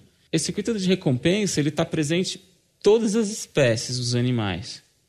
Por quê? Porque ele é super importante, que ele é o que dá prazer para gente. Por isso que chama circuito da recompensa. Pode chamar de circuito do prazer também, o que vocês quiserem. É um circuito ativado em todas as situações de prazer que a gente tem na vida, desde uma boa alimentação, né, uma boa noite de sono, um bom namoro e a droga. É, vocês imaginam que é um sistema uh, que é ativado de maneira assim muito intensa quando a gente, por exemplo, uh, tem essas atividades né, prazerosas e por isso faz com que a gente repita né, o comportamento. Só que na medida que você usa cocaína continuamente, o sistema de recompensa passa a depender dessa substância que vem de fora para poder liberar a dopamina. Então, aos poucos, o sistema vai ficando meio preguiçoso para produzir isso. Então, quanto mais o indivíduo usa cocaína, mais ele vai ter diminuição do funcionamento desse sistema e ele vai ter, então, uma diminuição de prazer também em outras situações de vida que antes ele tinha prazer.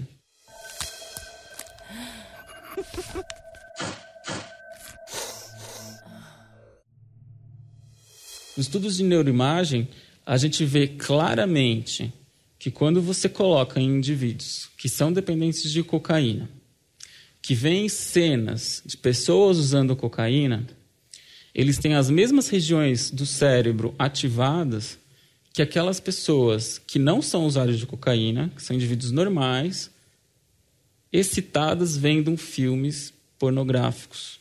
A pessoa excitada vendo filme pornográfico tem as mesmas regiões é, ativadas que o dependente de cocaína quando ele vê a droga. Então não é à toa que o indivíduo que é dependente de cocaína e crack, ele fatalmente ele deixa de é, de sair com a namorada ou a menina com o namorado para uma noite de, de namoro para poder usar a droga. Então, eles trocam esses prazeres pelo uso da cocaína. Há um ponto em que, de fato, ele vai trocar tudo pelo uso de cocaína. Quando é e por que é que as pessoas se tornam dependentes? O escritor Edgar Allan Poe explicou assim a sua atração pelas drogas. Eu não tenho absolutamente nenhum prazer nos estimulantes que eu às vezes tomo tão loucamente. Não foi pela busca do prazer que eu tenho arriscado a vida, a reputação e a razão.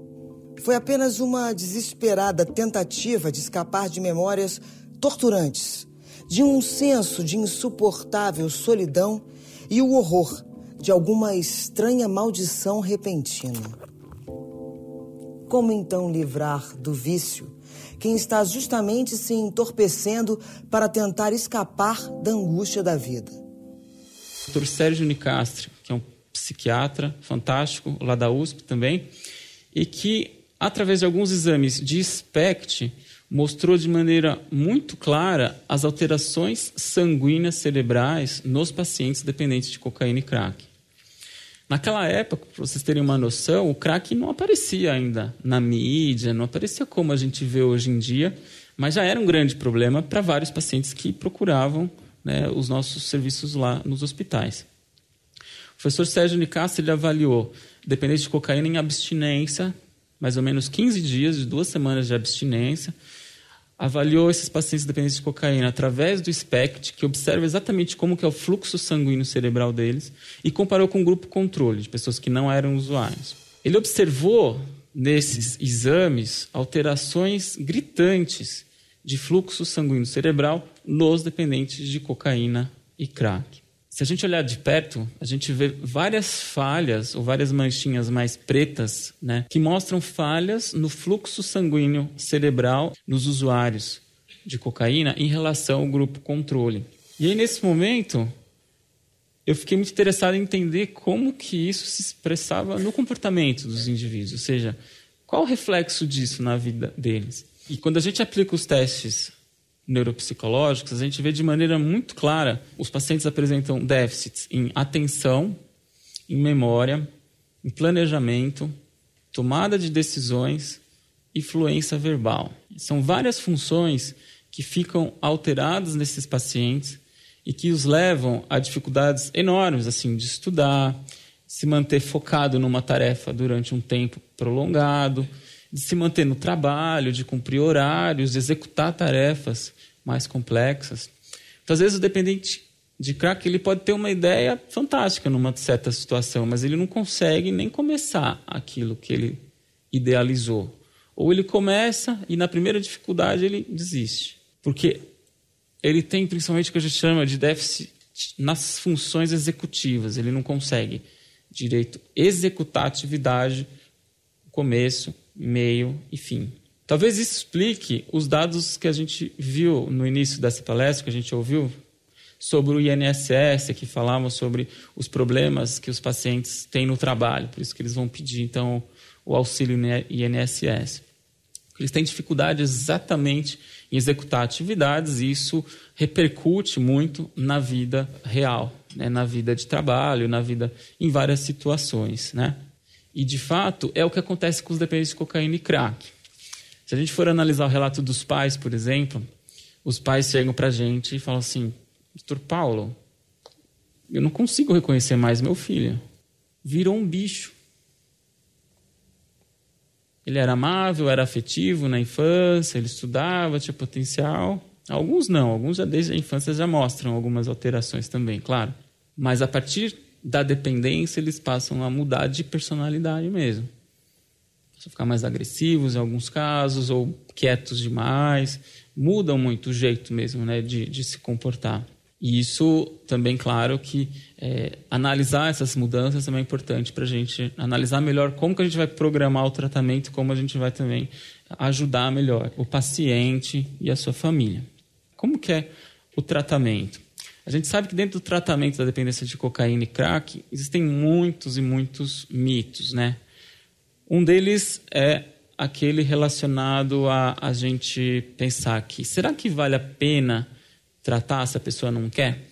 É algo muito difícil de pensar, né? Porque é questão de respeitar a decisão do paciente, né? Mas ao mesmo tempo, se a gente for analisar um paciente que não tem mais condições de decidir, porque eles eles decidem só reféns do comportamento do uso compulsivo da droga. Então, eles não são capazes de decidir pensando no futuro. Então, se eles não são capazes de decidir, o que, que a gente pode né, fazer? Tem muita gente que acha que, bom, se ele não quer se tratar, então deixa. Bom, quando ele chegar no fundo do poço, aí ele vai querer. Só que às vezes esse fundo do poço é extremo. Às vezes ele morre, não dá nem tempo dele pedir ajuda.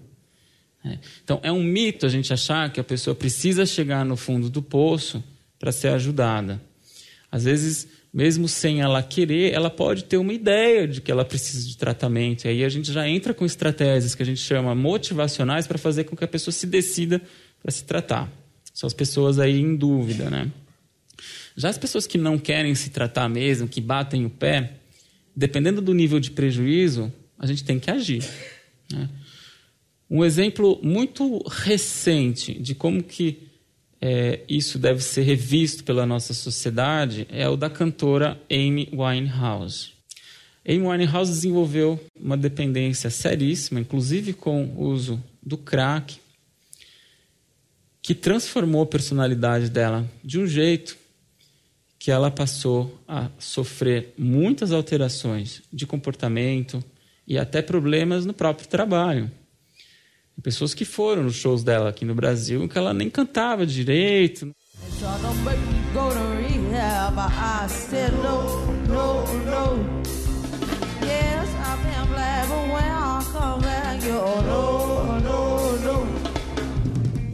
estão pensando que vocês vão me levar? Vocês estão tentando me levar para reabilitação? Não, não, não.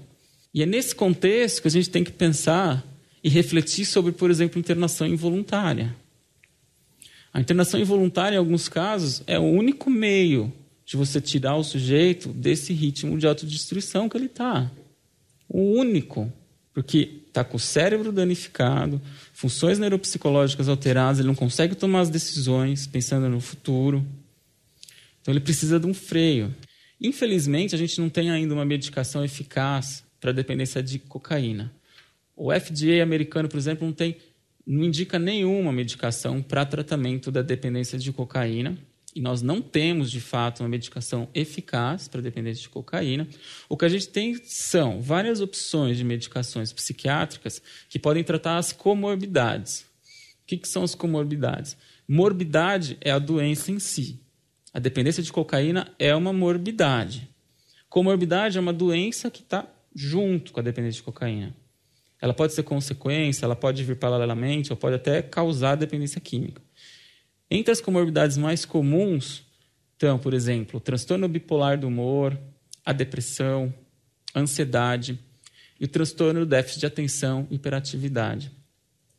São vários problemas psiquiátricos que podem ser tratados ao longo do tratamento do dependente químico, paralelamente às questões de prevenção à recaída, e que podem também, se o tratamento for feito de maneira correta, bem prescrita e controlada, diminuir as chances do paciente recair. Porque muitas vezes o paciente que tem a comorbidade de depressão, ele pode recair quando ele sente que está ficando deprimido. A terapia familiar é muitas vezes crucial para poder também modificar a forma como uma família lida e a forma como o paciente se relaciona também com a família. Por isso que em alguns casos a gente indica até um tratamento que envolva testes toxicológicos frequentes. Por que isso? Porque a gente quer verificar se ele usou ou não, se a gente quer ser policial e ficar ali monitorando. Não, nada disso. O que a gente quer é que o paciente entenda esse to teste toxicológico como uma forma dele reconquistar a confiança que a família perdeu nele. Porque é normal nesse processo da dependência, né, a família perder a confiança quase totalmente, né, nele. Só que aí se ele vê a oportunidade de falar a verdade, ó, eu não usei, e mostra através do teste toxicológico, por exemplo, com urina, que de fato ele não usou mesmo a droga, ele pode, com o tempo, também reconquistar essa confiança. Outra questão que pode ajudar bastante o tratamento são os grupos de autoajuda. Os grupos de autoajuda, os NA e os Naranon, são grupos que tratam do próprio dependente e que eles ficam, eles falam bastante das próprias experiências e o Naranon que trabalha com os familiares. É, em que eles podem trocar experiência, em que eles podem pensar em novas estratégias. Eu acredito muito no trabalho aí da droga, porque eu também venho trabalhando alguns anos. É, já fui usuário durante 15 anos e não tenho vergonha de falar, né? É, hoje eu luto e ajudo pessoas para o combate da droga. O que eu vejo é que a sociedade ainda encara a droga com muito preconceito, muita dificuldade. Eu acho que as pessoas, até as pessoas que estão aqui, eu vejo minha família, foi muito difícil.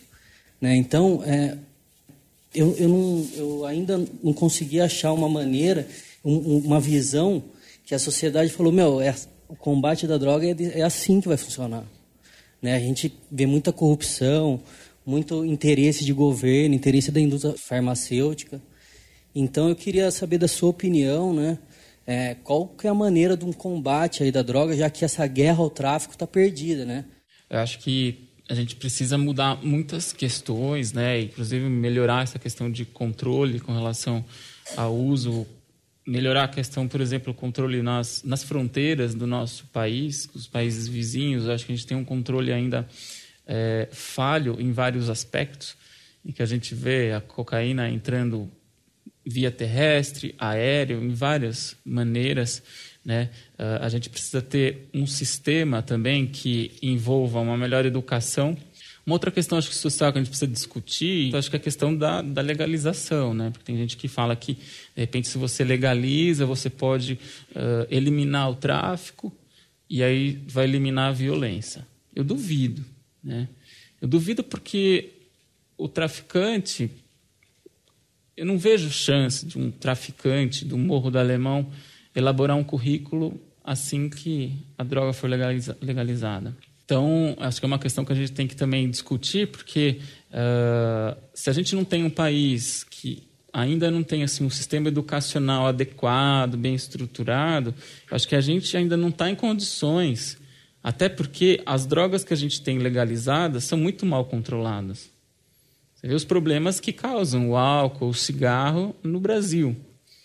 Não são drogas já legalizadas e que já nos causam muita dor de cabeça, né? Se a gente tivesse um controle já sobre isso e não tivesse tantos danos com álcool e tabaco, eu até pensaria que a gente estaria em condições de legalizar outras. Mas eu acho que são outros problemas aí pela frente que as coisas vão, vão piorar. Acho que é importante a gente investir também numa formação dos jovens, uma formação mais sólida, para que eles possam também é, se beneficiar e ter mais opções de lazer, de obtenção de prazer né? E para que eles não fiquem com prazeres restritos, né? E exatamente se a gente for pensar no mundo moderno, como diz o sociólogo Bauman, numa sociedade líquida em que tudo é rápido, tudo é imediato, tudo é fragmentado, né? É uma sociedade líquida pode levar muito rapidamente ao pó. A cocaína já foi vista como remédio para aliviar as dores da vida e melhorar as indisposições do corpo. Mais tarde, com a difusão dessa droga, fomos conhecendo os efeitos indesejados da cocaína. Hoje, a neurociência explica os mecanismos do vício, mas ainda buscamos formas para tratar os dependentes. Das pedras às folhas, os perigos do crack e da cocaína. Esse programa faz parte da série As Drogas do Mundo Contemporâneo, que você encontra no site da CPFL Cultura. Tchau ao invés de ter um pico de efeito, a pessoa se sentir concentrada, vai ter uma concentração menor que vai se manter ao longo do tempo. Queria saber por você, do seu ponto de vista, de vista médico, o que você acha sobre a internação compulsória do usuário? Como uma consequência a prisão, por exemplo, pensar de fato, você dá uma pena que ele tem que se tratar.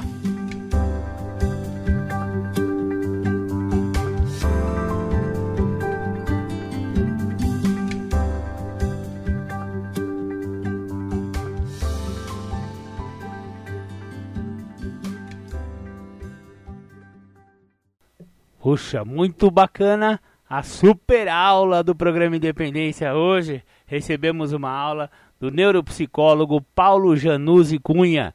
Muito obrigado pela disponibilidade aí, doutor. Excelente a sua aula de hoje. E o programa Independência se estendeu um pouquinho, mas vai ficando por aqui.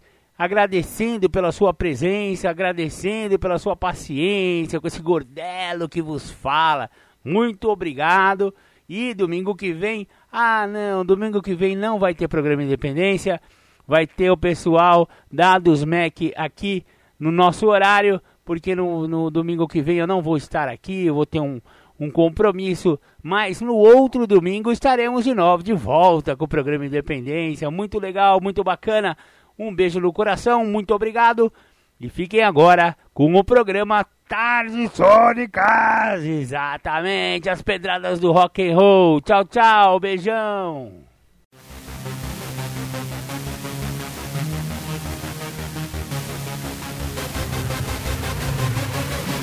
Thank you.